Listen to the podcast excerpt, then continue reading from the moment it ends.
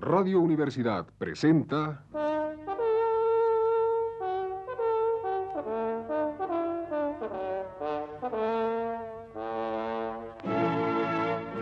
Testimonios.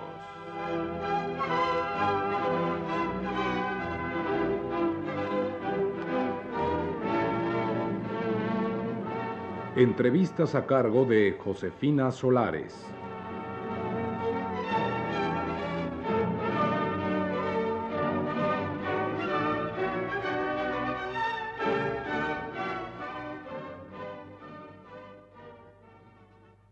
Noche estamos en el Colegio de México con el licenciado Manuel Villa, quien nos hablará de la burocracia política en México. Licenciado Villa, díganos, ¿qué puede decirnos sobre la formación del Estado en México, tema sobre el cual está usted trabajando actualmente? Bueno, habría que iniciar señalando que es poco todavía lo que se puede señalar en forma definitiva acerca de la formación del Estado mexicano, dada la carencia de trabajos y análisis que eh, nos permitan eh, verificar o probar algunas hipótesis concretas. En general, lo que yo he estado analizando es la relación de clases sociales que permitió la formación del Estado mexicano a partir de la Revolución. Y muy concretamente el papel que dentro del Estado han jugado eh, dos grupos. Uno, las llamadas clases medias y otro, eh, los llamados sectores burocráticos. La idea central o la hipótesis sobre la que yo he trabajado y que estoy tratando de verificar en alguna forma es que a partir de la revolución y hasta la fecha el Estado mexicano ha jugado un papel eh, fundamental en la formación y consolidación de una burguesía emprendedora, desarrollista, pero que a la fecha empieza a ser un obstáculo al desarrollo del país y para que este papel de la burguesía tuviera lugar, hubo que eh, darse una condición previa, que los sectores burocráticos eh, mantuvieran controladas a los sectores populares. En general, esta es la idea gruesa sobre la que he trabajado, que eh, podría todavía especificar, pero como he señalado ya, solo constituye la hipótesis guía de trabajo sobre la que empiezo a analizar o esclarecer eh, las características del Estado mexicano. Licenciado, ¿y qué nos puede usted decir sobre la llamada clase media? Bueno, mire usted, eh, justamente eh, el análisis de este grupo de la clase media ha sido una de las razones que motivó o que me motivó para hacer todo el análisis del Estado mexicano. Desde hace varios años se viene sosteniendo una interpretación que yo considero eh, tiene dos grandes defectos, uno teórico y otro ideológico. En el sentido, esta interpretación de que el Estado mexicano se ha desarrollado gracias a la acción de las clases medias. Esta idea ha sido generalizada para otros países de América Latina, para Uruguay, para Argentina, algunos más, por un autor muy conocido hace más de cinco años ya, John Johnson, investigador norteamericano, quien proponía que eh, toda la acción del Estado en algunos países latinoamericanos a favor del desarrollo de la educación, del desarrollo económico, del crecimiento en general, se debía a la acción de estos sectores medios, de estas clases medias que servían como mediadores entre las clases sociales. Con lo cual se estaba criticando de alguna manera la idea original de Marx del conflicto entre clases, la existencia misma de las clases sociales evitaba la polarización del conflicto. En ese sentido, a la clase media se le atribuía un papel de suma importancia. Por otro lado, eh, los sectores de pensamiento marxista consideraban que no existía tal grupo. Había en consecuencia un, lo que hemos llamado en la sociología un vacío conceptual. Por un lado había un grupo real que no puede ser conceptualizado como clase, no es una clase social, son sectores sociales heterogéneos. Pero por otro lado no teníamos un concepto preciso para eh, comprender a un cierto grupo que tenía una función política. En conclusión se puede decir lo siguiente, no es posible hablar rigurosamente de clases medias. Hay clases sociales y las clases sociales se definen en su relación Existe burguesía, existe proletariado, existe eh, el esclavo, existe el señor esclavista. En consecuencia, no se puede hablar de clases medias, lo que se puede hablar es de una serie de sectores sociales. Entre esos sectores sociales hay un sector que cumple funciones políticas importantes. Es el que ejerce el control político y es el que ejerce la acción política en nombre de una clase dominante. Eso es el conjunto de funcionarios político-administrativos como Max Weber los ha llamado. Muchas veces a este grupo se le considera clase media, pero insisto, no es una clase media.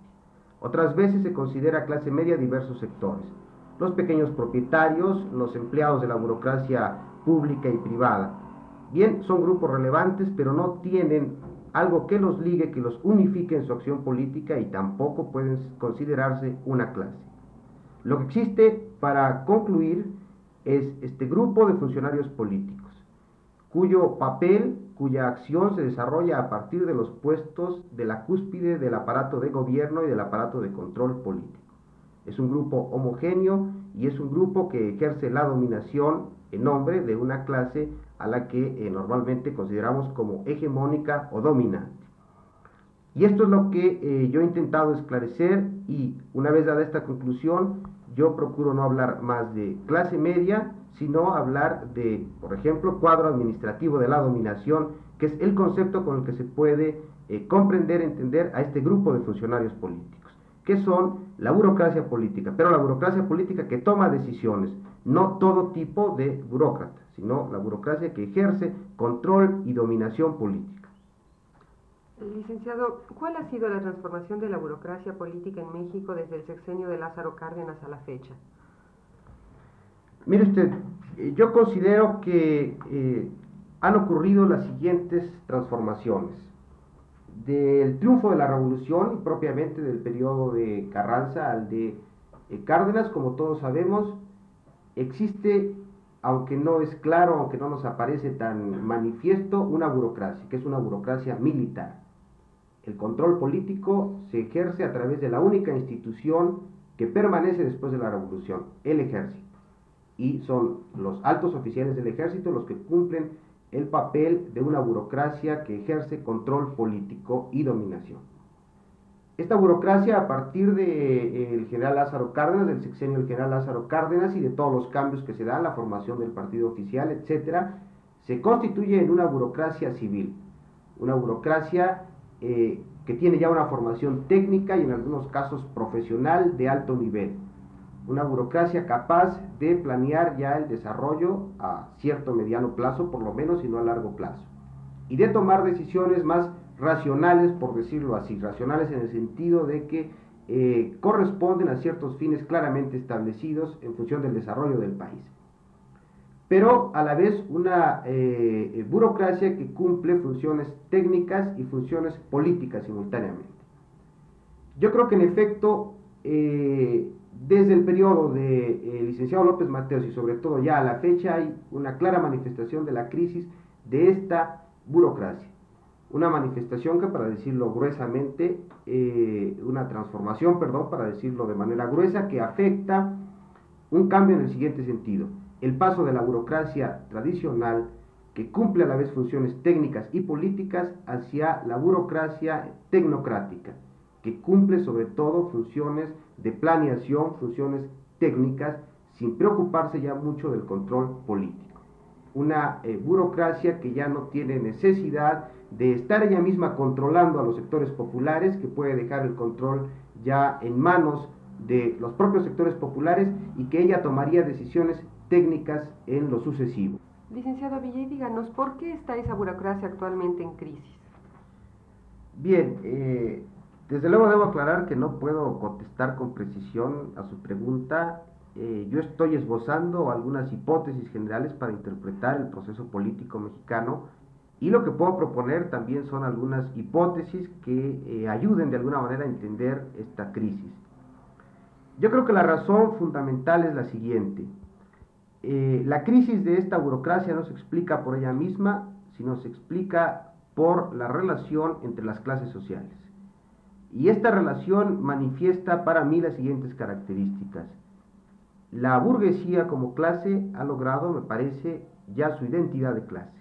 ha cristalizado como clase hegemónica, es decir, clase capaz de dirigir el proceso económico, el proceso de desarrollo y de tomar decisiones políticas. Requiere cada vez menos del aparato del Estado, es decir, se ha fortalecido como clase. Pero al fortalecerse como clase, se ha fortalecido su grupo antagónico, los sectores populares. Y en consecuencia los sectores populares empiezan a reclamar un papel autónomo, porque empiezan a tener identidad como clase. Esto implica en consecuencia que no es más posible sostener un sistema político que está basado en el control absoluto sobre la participación de los sectores populares. Es decir, los sectores populares no toman decisiones, sino que por ellos los toman los sectores burocráticos.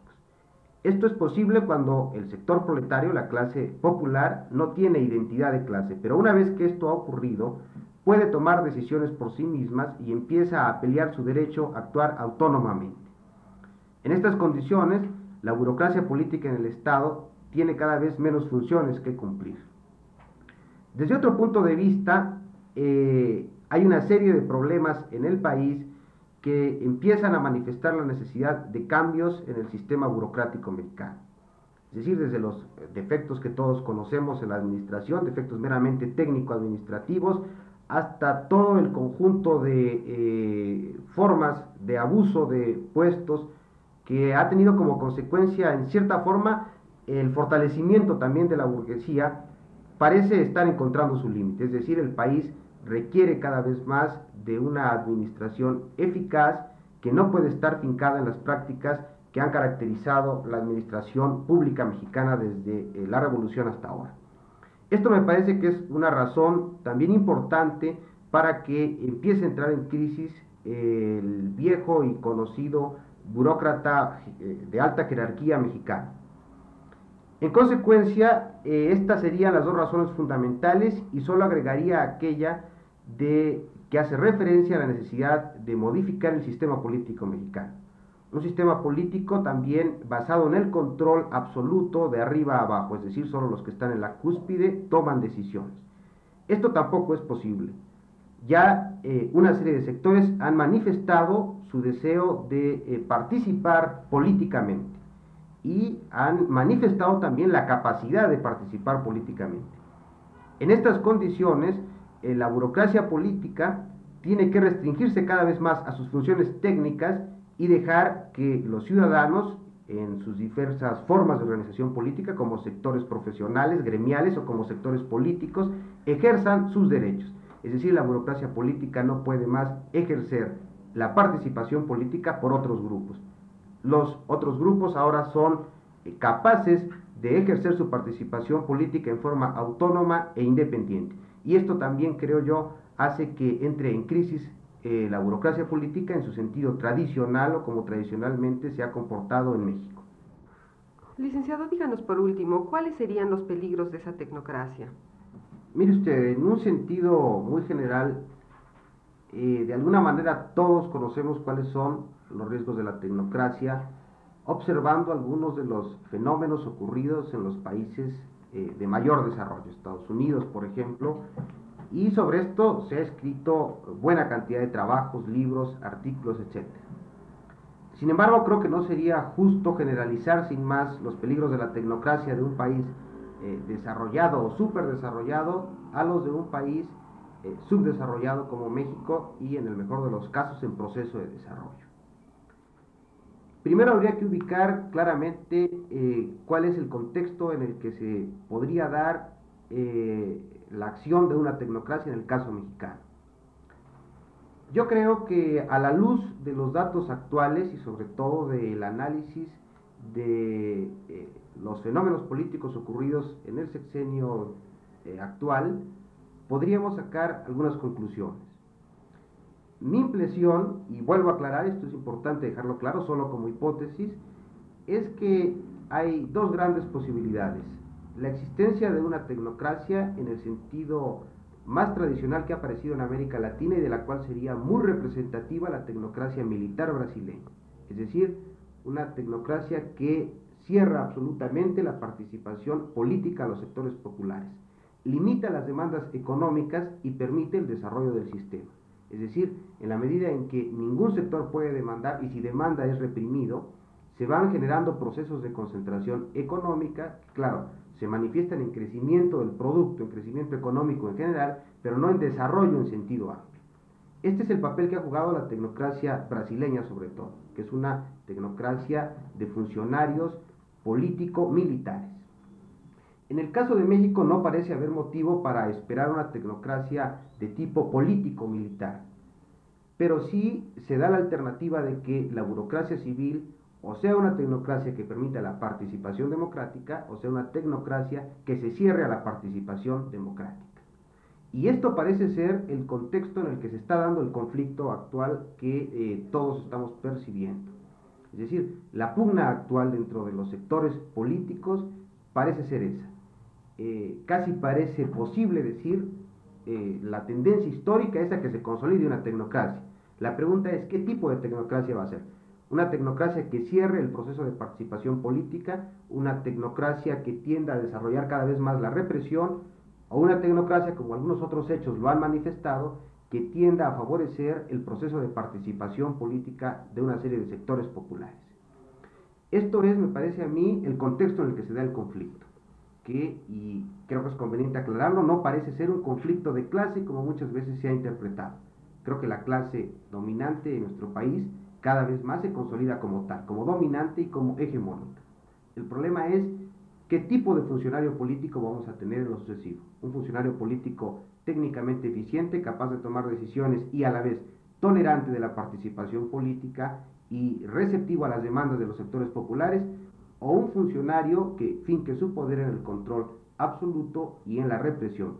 Creo yo que estas son, a mi manera de ver, muy general y solo como una hipótesis, las alternativas que se presentan y las decisiones políticas y las decisiones de participación política me parece que tendrían que estar centradas en este contexto, en el que hable otro problema más que es un problema eh, a meditar y analizar.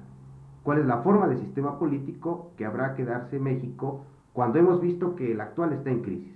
Es decir, ¿qué tipo de sistema político permite la existencia de una tecnocracia eficiente que cumpla funciones eficientes de administración del desarrollo y junto a ello qué clase de sistema político va a permitir la participación política y eh, que cristalicen las demandas sobre todo de los sectores populares. Muchas gracias, licenciado. Esta noche hemos entrevistado al licenciado Manuel Villa, quien nos habló de burocracia política en México. Radio Universidad presentó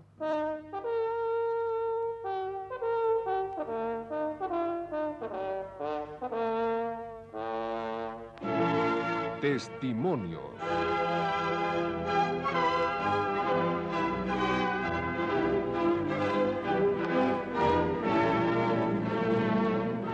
Entrevistas a cargo de Josefina Solares.